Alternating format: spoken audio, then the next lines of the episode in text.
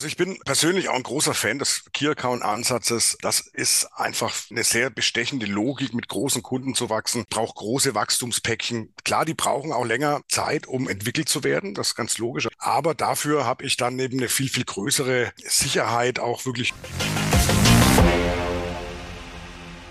Ja, hallo, wunderschönen guten Tag, guten Morgen, guten Abend, wann auch ihr immer das, den Podcast jetzt vom Digital Breakfast hört. Die neue Episode mit Professor Dr. Markus Besenbeck, ein Profi, was Account-Based Marketing und Selling angeht. Und wen das interessiert, der bleibt dran. Das Digital Breakfast bietet dir spannende und inspirierende Themen rund um die digitale Transformation. Neben dem Podcast treffen wir uns dienstags und freitags zum Livestream. Anschließend gibt es immer eine Aufzeichnung. Unsere Hot Topics für 2023 sind 3D-Druck, B2B-Sales, Nachhaltigkeit und natürlich Zukunftsmanagement sowie viele weitere Themen. Abonniere am besten gleich dein Newsletter auf digitalbreakfast.de, damit du kein Thema verpasst. Und nun viel Spaß beim Hören. Die Digital Breakfast im Februar werden unterstützt von PandaDoc. PandaDoc bietet eine All-in-One-Lösung. Ich finde es ziemlich genial. Ich kann Kostenvoranschläge, Angebote, Verträge, elektronische Signaturen, Formulare sehr, sehr einfach erstellen und sofort mit einem Workflow ausstatten, so dass ich dann zwangsgeführte Prozesse habe und das Ganze funktioniert auch im Team. Wenn es interessiert, geht einfach bei uns auf die Startseite. Dort haben wir prominenten Banner hinterlegt und dann könnt ihr kostenlos eure Testversion mal anfordern und es einfach mal ausprobieren. Ich denke, das ist viel, viel besser, als wenn ich hier noch mehr erzähle. Werbung Ende. Hallo Markus. Hallo Thomas. Hallo liebe Zuhörerinnen und Zuhörer, schön hier zu Gast zu sein. Wunderbar, ich, ich, freue mich auch. Vielleicht so ein bisschen für die Zuhörer. Wir kennen uns schon über die digitalen Kanäle relativ lange, ohne dann auch mal persönlich im Kontakt gewesen zu sein. Und das haben wir dann irgendwie letztes Jahr geändert und also zumindest virtuell Persönlich kennen wir uns leider immer noch nicht, aber ich denke, das wird sich auch nicht verhindern können. Und holen wir nach. Das holen wir nach, genau. Und das ist natürlich Account-Based Marketing. Sales ist natürlich ein wichtiges, spannendes Thema, gerade auch in Bezug auf die Digitalisierung. Und vielleicht sagst du mal, wie kommst du auf Account-Based Marketing Sales? Ja, das ist ein super spannendes Thema. Ich war ja vor meiner Zeit als Professor hier an der Technischen Hochschule Würzburg-Schweinfurt lange Jahre bei Jenoptik, TechDAX-Konzern und war da zuständig für Marketing, Vertrieb, Business Development, Strategie in der Optical Systems Division. Und wir waren in der Tat relativ Key-Account getrieben, weil wir eben sehr kundenspezifische Lösungen gemacht haben. Also unsere Aufgabenstellung war ganz häufig, in bestimmten Zielmärkten dann neue Kunden zu erschließen, vielleicht auch bestehende zu entwickeln. Und nachdem ich hier ja das Thema B2B-Marketing und Vertrieb vertrete, lag das dann irgendwie in meiner DNA, mich mal mit dem Thema Account-Based Marketing und Selling ein bisschen zu beschäftigen. Hat ja dann auch tatsächlich sehr viel mit Key-Account Marketing zu tun und äh, all die Sachen drum. Genau, wenn wir gleich nochmal kurz einsteigen, was du da drunter verstehst. Du hast jetzt schon was angeschnitten, also das ist ein weiteres Thema, das will ich einfach schon ein bisschen anteasern. Also wissenschaftliche Auseinandersetzungen werden wir heute hören, also wissenschaftliche Auseinandersetzungen mit dem Thema Account-Based Marketing und wir werden auch natürlich im Pendant im Vertrieb sagt man wahrscheinlich Key Account Management. Und die beiden müssen zusammenspielen. Darüber werden wir uns heute unterhalten. Vielleicht fangen wir einfach mal an, dass die Hörer, dass wir die auch mitnehmen, dass wir ein gemeinsames Verständnis davon haben. Was verstehst du unter Account-Based Marketing? Ja, Account-Based Marketing ist ein schillernder Begriff, der nicht immer gleich interpretiert wird. Ich würde es mal beschreiben als strategischen Marketing- und Vertriebsansatz, bei dem man potenzielle strategische Accounts personalisiert und umfassend anspricht. Also es gibt so ein Beispiel im ABM, wo man sagt, wir fischen nicht mit dem Netz, wie beim klassischen Lead Management, sondern wir fischen mit dem Speer. Das bringt es ganz gut auf den Punkt, weil im klassischen Lead Management sende ich Botschaften, ich habe Materialien draußen etc. und versucht dann von Stufe zu Stufe die Leads äh, zu qualifizieren, also eigentlich nur die großen Fische im Netz zu behalten. Und jetzt ist es ja so, dass viele Firmen eigentlich schon ihr Beuteschema kennen und wüssten, wen sie dann gerne hätten. Und das drehen wir um beim ABM und sagen, ja, wenn wir die doch kennen, dann lass uns unsere Kampagnen ganz genau auf diese Zielaccounts ausspielen, also beispielsweise auf die IP-Adresse targetiert oder mit ganz personalisierten Botschaften oder wirklich aufs Buying Center gestrickt, also ein etwas anderer Ansatz. Ich drehe das Ganze um, den Funnel, und versuche wirklich genau die zu erreichen, die ich will. Also ohne Streuverluste. Ne? Ich sage dann auch immer ganz gerne, das hat dann auch was mit Management zu tun. Ja, Management heißt, du suchst dir im Vorfeld die Kunden raus, die du haben willst, wo du denkst, dass sie zu dir passen und die anderen lässt du halt links und rechts äh, liegen. Und ich finde das Beispiel, habe ich noch nie gehört, aber das finde ich sehr, sehr gut mit dem Netz und mit dem Speer. Das, ich glaube, das trifft es sehr, sehr gut. Du bist zielgerichtet und suchst dir dann deine Fische Fische raus, finde ich sehr, sehr schönes Beispiel. Vielleicht doch mal, also Definition, ich weiß, ich bin da ja auch mal ein bisschen bewandert, muss ja auch mal meinen Senf dazugeben. Also ich sehe auch immer, du hast es angedeutet, diese Zielkundenliste, dieses beschränkt. Ja, du hast nicht unendlich Möglichkeiten, du hast Möglichkeiten, aber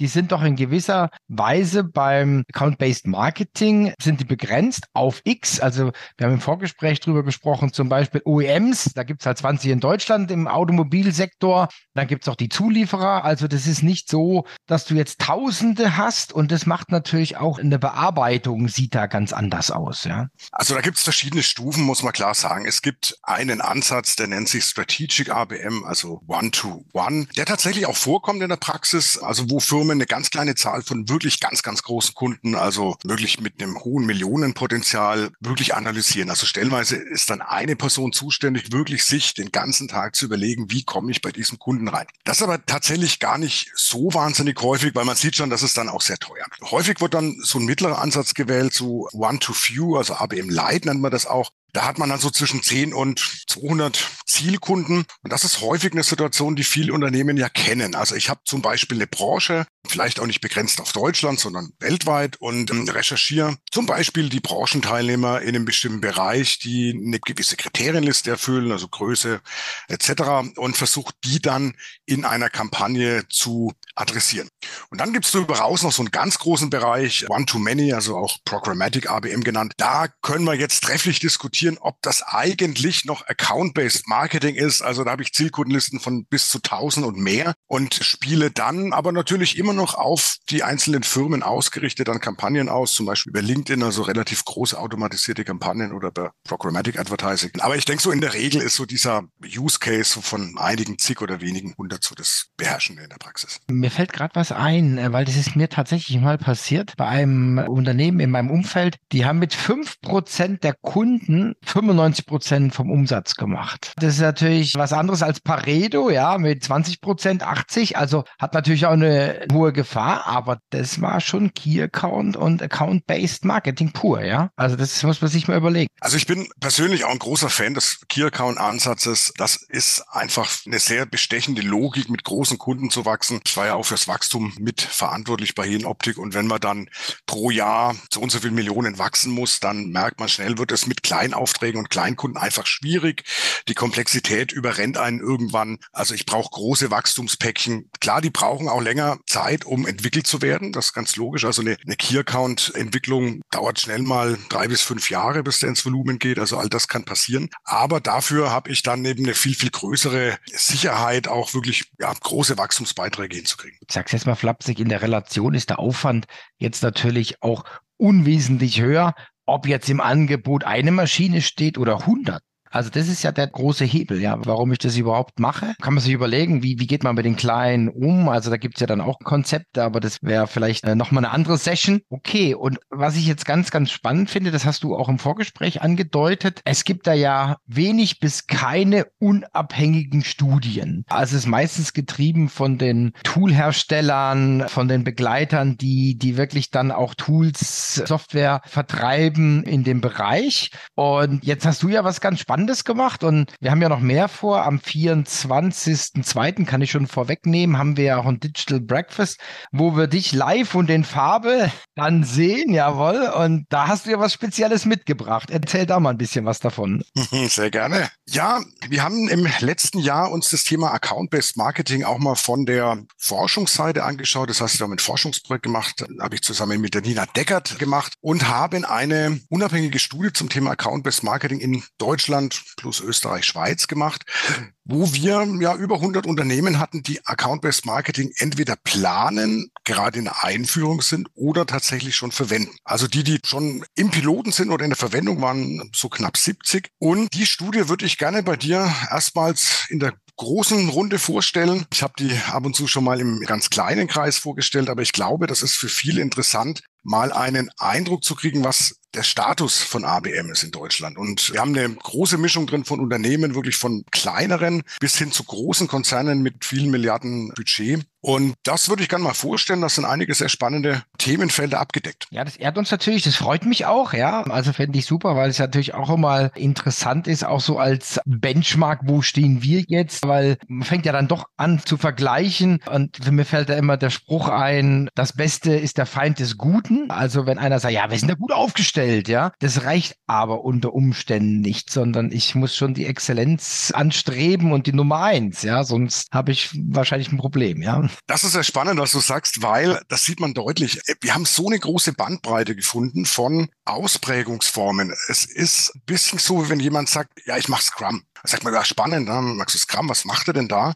Und jemand sagt dann, ja, wir machen das mit dem Board. Und man sagt, ja, das ist natürlich schon irgendwie Teil der Methodik, aber also eigentlich die Philosophie dahinter ist ja noch viel mehr. Und das sieht man beim ABM tatsächlich auch. Es gibt Unternehmen, die das sehr fokussiert machen, sehr, sagen wir mal, schmal unterwegs sind, was jetzt Technologie angeht oder Kanäle, also die das im Wesentlichen über LinkedIn zentrieren. Und natürlich gibt es auf der anderen Seite Unternehmen, die das in einer großen Breite mit vielen verschiedenen Tools, Kanälen, in einer hohen Professionalität betreiben. Ich denke, da muss man sehen, was passt. Es gibt da viele Dimensionen, die natürlich auch einen nicht unerheblichen Aufwand verursachen. Also APM ist natürlich in Summe eine relativ teure Art des Marketing, weil eben sehr individualisiert. Aber genau das hat die Studie eigentlich gezeigt. Also wenn ich jetzt mal so zurückdenke, ich habe ja heute auch ganz, ganz andere Möglichkeiten. Ich habe so viele Dinge, die ich machen kann. Also sprich, das Ohr immer am Account haben zum Beispiel. Da hatten wir schon mal jemand beim Breakfast, die haben Newsstream gemacht. Die haben einen automatisierten Newsstream gemacht und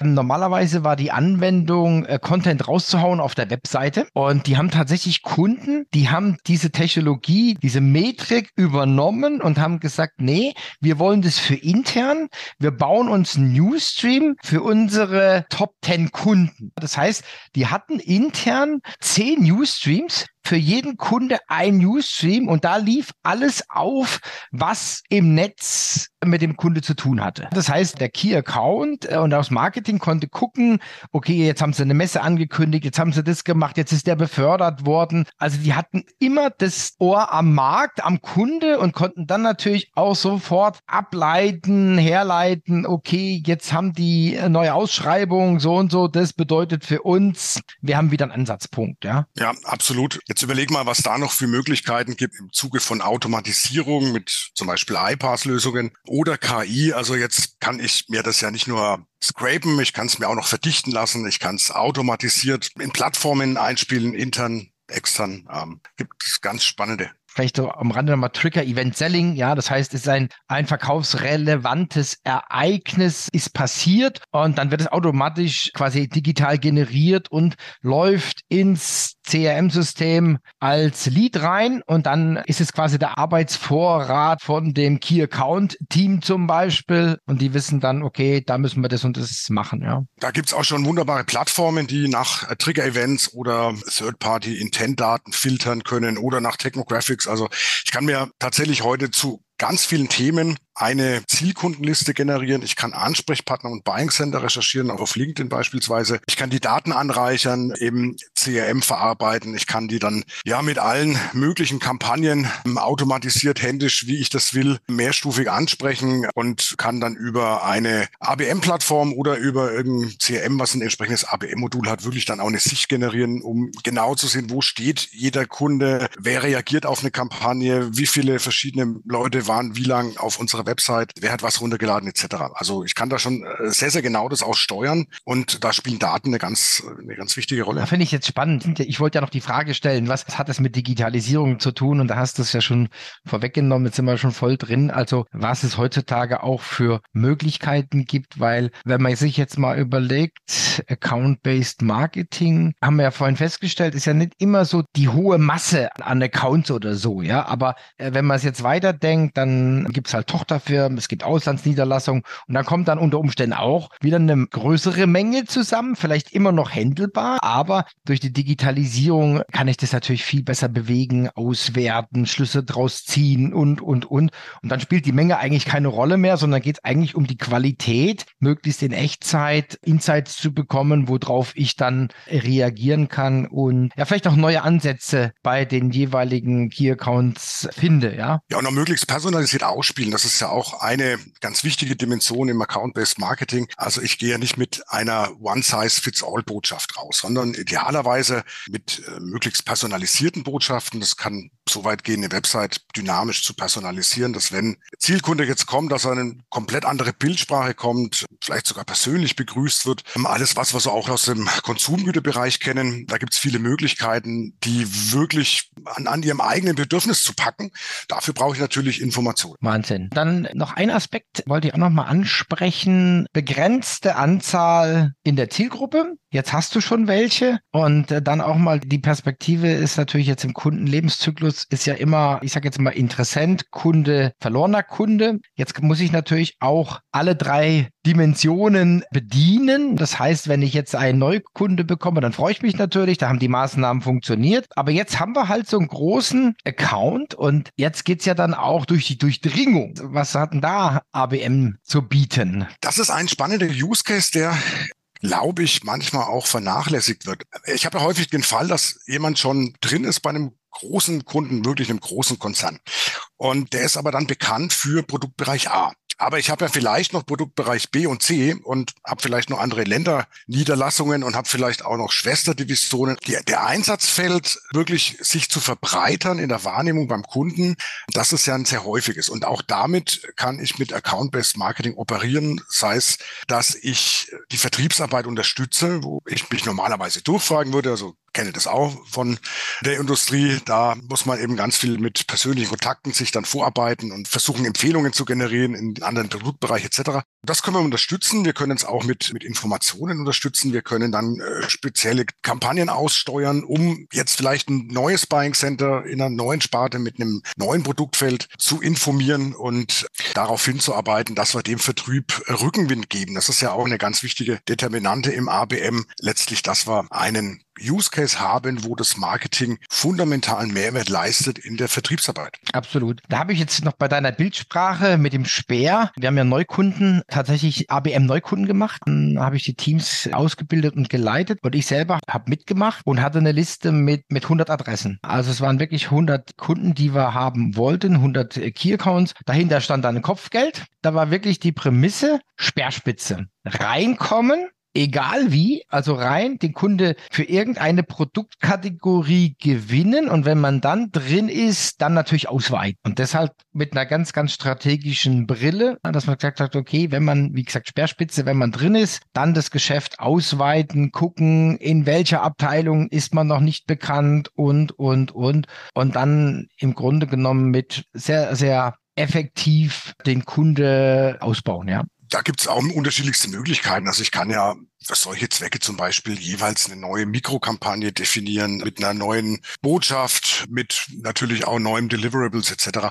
Also der Komplexität sind auch hier keine Grenzen gesetzt. Absolut. Gut. Was dürfen wir denn von dir am 24. dürfen wir denn erwarten? Auf was dürfen wir uns denn freuen? Ja, natürlich zu einem kleinen Rundumschlag Account-Based Marketing. Aber ich würde dann insbesondere mal vorstellen, was so der Stand von ABM ist in Deutschland. Also wir haben in dieser Studie mit den rund 100 Unternehmen ja alle möglichen Bereiche abgedeckt. Das fängt an von dem Thema, welche Ziele und Strategien hat ABM. Unheimlich spannend, wo man denkt, das haben eigentlich alle Unternehmen im Griff. Was die Zielkundenliste, was das Profil etc., was sind die typischen Zielpersonen. Tatsächlich nicht so. Da haben einige doch mehr oder weniger auch Probleme mit, das klar zu formulieren. Wir schauen uns an, wichtiges Feld, die Integration von Vertrieb und Marketing. Auch da kam raus, was mich persönlich sogar etwas überrascht hat, dass die Zusammenarbeit von Marketing und Vertrieb einerseits einer der Hauptgründe ist, um ABM einzuführen, also eine Triebfeder, andererseits aber auch die größte Herausforderung, das organisatorisch abzustimmen. Und ich finde es ein schönes Beispiel, weil so größere strategische Kunden, da merkt man ja eigentlich, dass die alle gemeinsame Anstrengungen erfordern. Das schaffe ich ja nicht im Alleingang. Und deswegen ist es ein wunderbarer Use Case, um diese Integration von Marketing und Vertrieb zu üben, sage ich. Wir schauen uns an, welche Kanäle werden genutzt, typischerweise von Unternehmen. Wir müssen natürlich auch über Technologie reden. Also wie sieht ein typisches Tech-Stack aus? Wie viele Tools verwenden Unternehmen im Schnitt? Welche sind das? Content-Personalisierung spielt eine wichtige Rolle. Content ist sicherlich immer ein echter Painpoint, egal wie groß das Unternehmen ist. Ich habe da selber lange Jahre mit gestruggelt, technischen Content bereitzustellen. Also müssen wir auch mal drüber sprechen. Und last but not least, wir schauen uns an, bringt das eigentlich was? Also wie ist die Erfolgseinschätzung und was waren so die Hauptherausforderungen, die Unternehmen dabei erleben? Wahnsinn. Also wer jetzt nicht heiß geworden ist auf den 24.02. ist selber schuld. Also alle, die, die was mit Vertrieb zu tun haben, sollten sich anmelden. Markus, vielen, vielen Dank, dass du da warst. Ich freue mich auf weiteres. Ich sage zum Schluss immer, bleib gesund und munter und bis bald. Tschüss. Vielen Dank. Tschüss. Die Digital Breakfast im Februar werden unterstützt von PandaDoc. PandaDoc bietet eine All-in-One-Lösung. Ich finde es ziemlich genial. Ich kann Kostenvoranschläge, Angebote, Verträge, elektronische Signaturen, Formulare sehr, sehr einfach erstellen und sofort mit einem Workflow ausstatten, so dass ich dann zwangsgeführte Prozesse habe und das Ganze funktioniert auch im Team. Wenn es interessiert, geht einfach bei uns auf die Startseite. Dort haben wir prominenten Banner hinterlegt und dann könnt ihr kostenlos eure Testversion mal anfordern und es einfach mal ausprobieren. Ich denke, das ist viel, viel besser, als wenn ich hier noch mehr erzähle. Werbung Ende.